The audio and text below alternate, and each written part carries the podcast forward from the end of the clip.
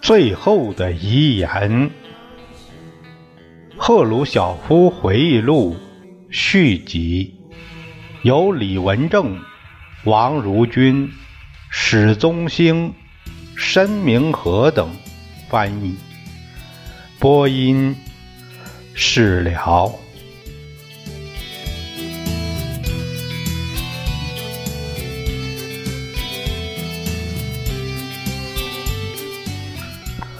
赫鲁晓夫接着回忆说：“在我们爆炸了第一颗原子弹之后，资产阶级新闻界如一群疯狗那样沸沸狂言，说什么俄国一定是因为有了卡皮查才有了原子弹，因为卡皮查是唯一能够研制原子弹的物理学家。”斯大林十分愤怒。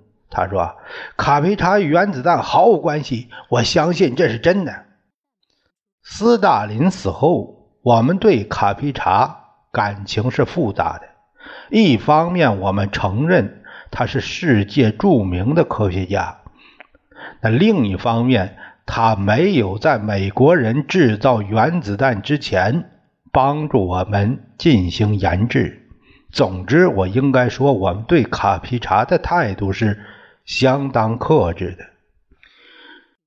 卡皮查总是告诉我，他有一个震惊世界的发现，一种生产氧气的新方法。他说，其他人也都认为这一发明对我们经济的发展具有重要的意义。这个下面有一个解读说啊。一九三九年，卡皮扎研制一种设施，可以生产液态氧。美国发明原子弹后，他拒绝与苏联的原子弹计划合作，他被加上对国防工作故意怠工的罪名，并被撤销物理问题研究所的领导职务。斯大林死后，他又恢复原职。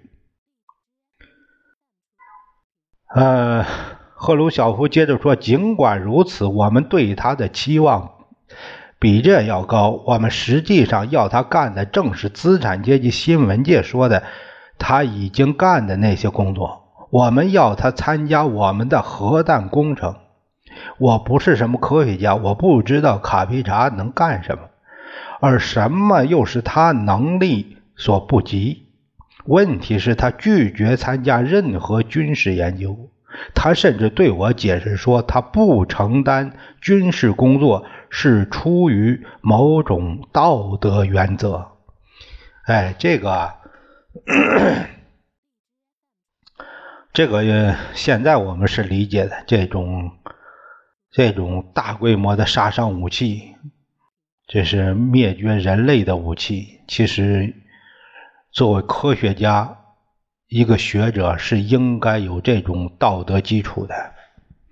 这也就是说，后来这爱爱迪生啊，是嗯，爱爱因斯坦呢，嗯，这些科学家，他们对于对于这个核武器的研制是非常后悔的。赫鲁晓夫接着回忆说：“我记得有一次，他约见我，我接见了他，并认真听取了他说的话。他把他要进行研究的问题告诉我，要我给呃财政支持。我问了一些科学家，包括库尔恰托夫，他们告诉我，卡皮查的研究并非是苏联急需解决的问题。那时所谓急需。”都是从军事安全的角度去考虑。我回忆，我们拒绝了卡皮查的要求。一段时间后，卡皮查又来见我，在那次谈话中，我告诉他：“卡皮查同志，你为什么不肯搞点儿有军事意义的研究呢？我们急需你进行我们国防项目方面的工作。”他跟我说了一大堆有关他对军事项目态度的理由，尽我所能记忆其中要点如下：哎，他说我是一个科学家，科学家犹如艺术家。我们希望别人谈论他们的工作，设置有关他们工作的电影，在报刊上写文章进行介绍。军事项目的问题是其保密性。如果一个科科学家从事国防问题研究，他必将被关闭在研究所的高墙之内，默默无闻，报刊上再也见不到他的名字。我不想让这一切发生在我身上。我要出名，我想让其他人写文章介绍我的工作。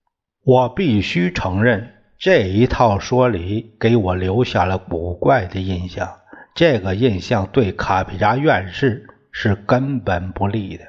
我说：“卡皮查同志，我们有别的选择吗？我们被迫集中搞军事问题，只要还有敌对阶级和拥有军队的敌对国家存在，我们就必须推进国防研究，否则我们就会被扼杀、打成碎片、被践踏在泥土里。”我拒绝与军事问题发生任何联系。一个苏联公民怎么能这样说话呢？这是一个在二战中生活过来的人，并亲眼看到我国人民在希特勒手中遭受灾难的一个人。如果他跟斯大林说同样的话，你可以相信他会得到什么样不同的结论。当然，我承认。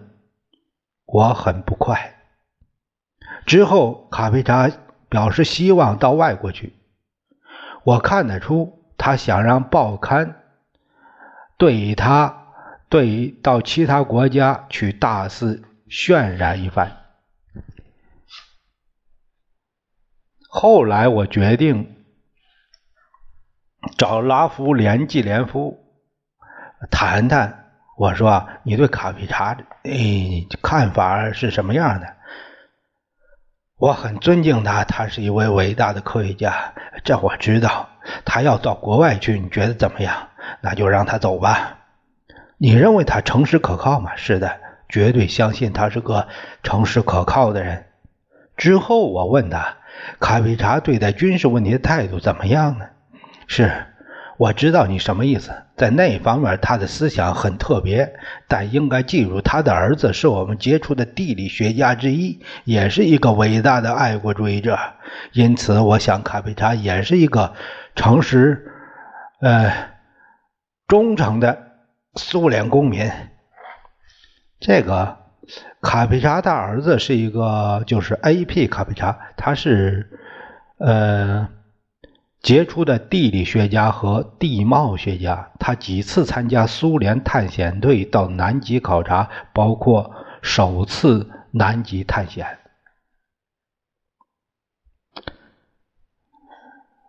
呃，赫鲁晓夫他他说，听到你这样说，我很高兴。拉夫连季耶夫也使我冷静下来，并且向我保证，卡佩查可以信赖。我开始考虑，也许我们应该准许卡皮查到国外去呼吸一下新鲜空气。也许他不愿意接触军事项目，派他出去一下合适。我心里这样想，又问拉夫连季耶夫另一个问题：你认为卡佩查知道其他科学家进行军事研究的所有情况吗？是的，他当然知道一切。你知道，科学院士经常汇聚一起，相互交流意见，自然就知道同事正在进行的工作。这又使我警觉起来。那么，如果让他到国外去，我们是否要冒很大的危险呢？他也许说的过多。拉夫连季耶夫说。我不能替他保证，但我已经告诉你，他是一个爱国者。我不相信他会成为叛国者。我回答说：“也许是这样，呃，可成为一个叛国者是另一回事儿。讲的太多也也是另一回事儿。”在领导层内讨论这个问题，决定过一些时候派卡皮查出国。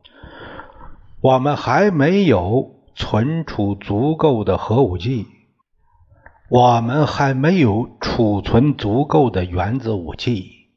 我们对我们的任何敌人保守秘密，不能让他们知道我们的原子武器如此之少。我们知道卡皮查在西方有很多朋友和同事，我们担心一旦让他出去，他会在这里说几句，到那里说几句，他自己就承认他像一个演员那样，希望人家喝彩。那他为提高自己名望，有可能忍不住说出些什么东西来，这完全是人性中共有的弱点。我并不责备他，但作为部长会议主席，我必须谨慎行事。结果，我拒绝了他国外旅行的请求。几年前，在我退休后，从报纸上得知卡佩查院士终于到国外旅行一次。报纸对此大加宣扬，他得到了他应得的荣誉，好几个国家科学院。授予他名誉院士称号。这个下面有一个注解说，卡皮查在苏联住了三十一年之后，在六五年五月终于获准离开苏联的土地，去丹麦接受国王腓德烈九世颁给的波尔勋章。一年后，他回到英国。这也是一九三四年后的第一次。他是英国伦敦皇家学会和母校剑桥的客人，剑桥授予他以名誉学位，并恢复他原来的学术地位。他于六九年去美国，在华盛顿的一次记者招待会上，他赞同苏美两国制度将汇合一起的理论。那那这个理论终于实现了，呃卡皮查是没有看到，但是后来随着这这前苏联的解体，这不是他们不是也走向了呃初级的民主制度吗？也不是，这不是也是在做选举制吗？嗯，我很高兴卡皮查最后去了外国，遗憾的是在我。当政时，他没能如愿。当然，卡佩查离开之时，其他人，包括约翰·肯尼迪总统在内，都已承认我们是核大国了。在那以后，卡佩查泄露我们在核能力上落后美国有多远的危险已不复存在。但是我承认，我拒绝卡佩查请求的另一个原因，也许是斯大林还在我的头脑里作祟。要知道，我在斯大林领导下工作了好多年，很难一下子摆脱斯大林主义的习惯，需要时间去认识自己的缺点并改正他们。这个赫鲁晓夫说的很实在，这这句话是很实在。可我依然认为，我拒绝卡佩查要求的主要考虑是与斯大林的那个影响毫无关系。这里的问题是，首先要保护我们的人民、我们的国家和我们民族的安全。再说，我不是一个人做决定。呃，如我已经说的那样，我征求了拉夫连季耶夫。呃，我警他警告我，卡佩查对我们核武器研究了解的一清二楚。我也和领导层商量过，不这样做是违反我们党和国家制度的。更不要说我们党的道德准则的要求了。所以你们可以看得出，我对卡皮查院士以及我对他处理方面依然抱着复杂感情。我试图尽力而为，我从未怀疑他会叛国，但我相信他低估了研制新武器的重要性。而且不懂得没有新武器就不能喝退那些企图染指苏联的人，这就是我的自白。现在我已经把事情讲完了，我感到我已经做了忏悔。一些人会批评我说，赫鲁晓夫对卡皮查院士冷淡无情。卡皮查可是一个对苏联科学做出重大贡献的人呐。好吧，我也是个人，我希望原谅我犯过的错误。卡皮查也是个人，他的错误是拒绝从事军事问题的研究。我的错误是拒绝他到国外，哎，那个申请。这样，正如我童年时人们常说的那样。我们是彼此彼此。现在，我请求我一向尊敬的伟大科学家卡皮查院士原谅我。下面是第三节，讲到萨哈罗夫院士和氢弹。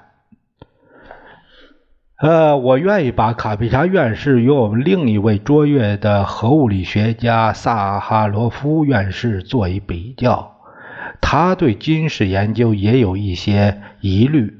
我和萨哈罗夫经常见面，我认为他是一个十分有才干和给人印象深刻的人。他那么年轻就参加了这样困难和重要的工作。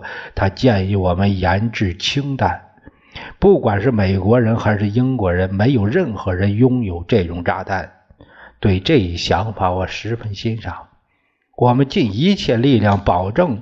萨哈罗夫的计划尽早实现，在工程师、技术员和工人的努力下，我们的工业在很短时间内就生产了这种炸弹。氢弹是萨哈罗夫伟大的爱国主义行动，是对苏联人民的伟大贡献。这个就是 A.D. 萨哈罗夫院士，是美国物理学界的天才。现在是知识分子当中不同政见的领袖。一九五零年，他和艾叶塔姆发明了一种可控制的热核反应方法，他一并且在研制俄国氢弹方面起了重要作用。一九五三年八月，爆炸第一颗氢弹，他只有三十二岁。一九六八年，西方出版他的小册子《进步、共处与知识分子自由》。啊，这这是后来我们和美国一起盟友为达成一项停止军备竞赛而进行的谈判。按照这种谈判的精神，我方终止了一切核试验。我们的科学家当然继续研究武器设计方面的问题，他们大大降低了生产成本，增加了单次爆炸的力量，但这是停留在纸张上，因为我们自愿单方面停止了核试验。我们的科学和军事专家没办法证实新改进的设计是否切实可行。同时，在我们停止所有核试验的很多个月内，美国人继续试验、改进和增加他们的炸弹。我们希望国际舆论支持我们对继续污染全世界人民都必须呼吸的大气的美国施加压力，让他们停止试验。但美国政府不予理睬。这样，我们面临的选择是冒落后的危险，坚持我们的立场，还是要恢复试验？当然，我们军事方面人员对我们的压力越来越大。最后，我们决定宣布：如果其他国家拒绝支持禁止核试验，那我们别无选择，只好恢复试验。我们定了下一次实验的日期。下面有个解读，也就是1958年3月，正值美国、英国拟定进行一系列爆炸之前。苏联宣布停止核试验。那年十月，美英先后宣布他们同意停止试验，也正值苏联准备进行新试验之时。苏联于柏林危机的十一月进行了试验。一九六一年第二次柏林危机期间，苏联进行大规模试验。赫鲁晓夫接着回忆说：“就在要恢复实验计划的前一两天，我接到萨哈罗夫院士的一个电话，他称我是部长会主席。他说要向我递交一份请愿书。请愿书呼吁政府取缔决定的核爆炸实验，并且不进行任何的实验，至少不进行氢弹实验。作为一个科学家和氢弹设计人，我知道这类爆炸会给人类带来什么样的损害。萨哈罗夫以这样的调子讲下去，请求我不要允许军方进行新试验。他明显是出自道德与人道方面的考虑。我了解他，并深受感动。每个人也都是如此。按照他们的说法，在科学家中间，他的品质如同水晶一样照人。我肯定他是出自最高尚的动机。他坚信科学应为世界谋求和平与繁荣的思想，也就是帮助维护和改善人类生存的条件。一想到科学可以用来破坏生命、污染空气和用放射性沾染慢慢杀人，他就十分憎恨。尽管这样，他也走得太远了。他以为他有权决定将来是否使用他研制的炸弹。我说：“哎，萨哈罗夫同志，你必须理解我的处境。我肩负的责任不允许我取消实验。我们的党和政府已经十分明确的声明，我们愿意永远停止试验。我们领导层已经单方面决定停止核试验。”并呼吁美英同我们一起停止试验，为了全人类的利益，学习我们的榜样。可他们没有回答我们。美国人根本不听我们的建议。作为科学家，你肯定知道他们一直在进行试验。如果我们不试验自己的炸弹，我们怎么知道他们管不管用呢？他并不满意，他仍坚持我们不应该恢复核试验。我要与他们坦诚相见。我告诉他：“萨哈罗夫同志，请相信我，对你的观点我抱有深切的同情。可作为一个要对国家安全负责的人，我无权按你要求的去做。我取消试验是对我们国家犯罪。我肯定你知道。”我国人民在二战中遭受的灾难，我们不能再让敌人自由地发展新的毁灭手段，使我们人民的生命面临危险。你能理解这些吗？同意你的建议，就将招致亡国。请你明白，我完全不能接受你的呼吁。我们必须进行实验。我的观点没能改变他的想法。他也未能改变我的想法，这是预料之中的。回忆起这件事，我觉得萨哈罗夫的态度是错误的。很明显，他的想法有两重性：一方面，他想帮助他的祖国免于帝国主义侵略；另一方面，一旦这种炸弹成为一种现实，他害怕看到炸弹付诸使用。我想。他害怕把自己的名字与炸弹的使用连在一起。换一句话说，作为科学家，他看到了自己的爱国者的责任，并出色地履行了它。可他的和平主义思想又使他踌躇不前。至少在我们消灭了战争条件之后。我是一点儿也不反对和平主义的，但是只要我们还生活在一个不保持高度警惕就被帝国主义吞掉的世界，那么和平主义就是一种危险的情调。萨哈罗夫和我的这次冲突在我们两个人身上都留下了长久的烙印。我据此认为，他不完全明白我国最大的利益所在。因此，从那时起，我开始对他有所警惕。我希望，如果不是现在，萨哈罗夫将在将来也会看到我的立场的正确性。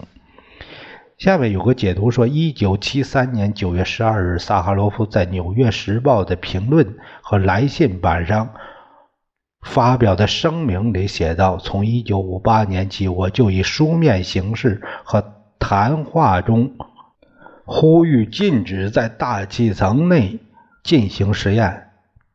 西方在一九七四年出版的一部以萨哈罗夫言论为题的文集中，萨哈罗夫叙述了他本人与赫鲁晓夫交往的情节。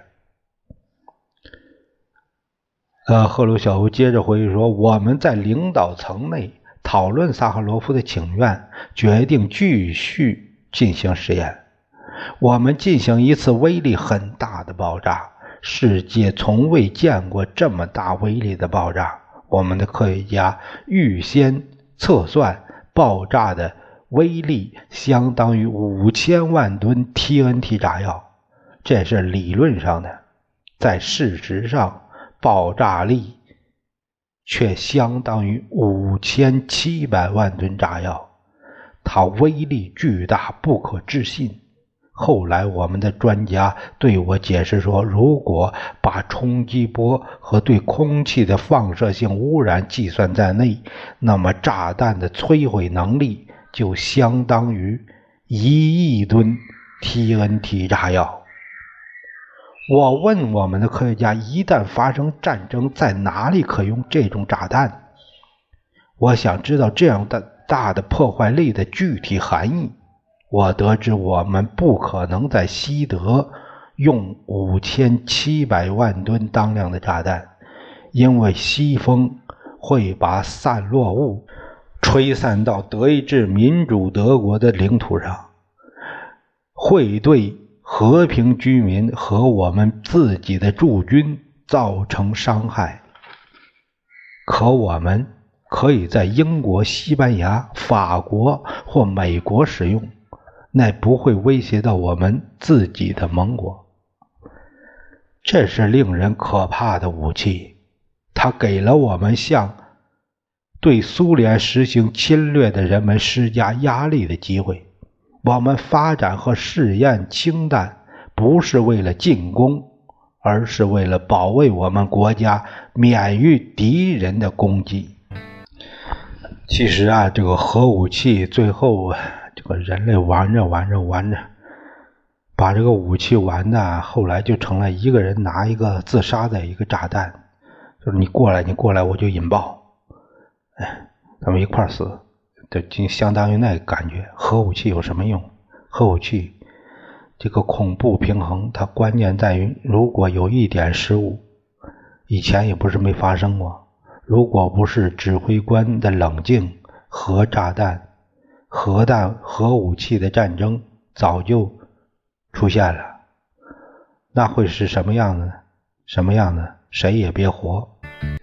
如果说搞了一个谁也别想活的武器，那这武器的意义又何在呢？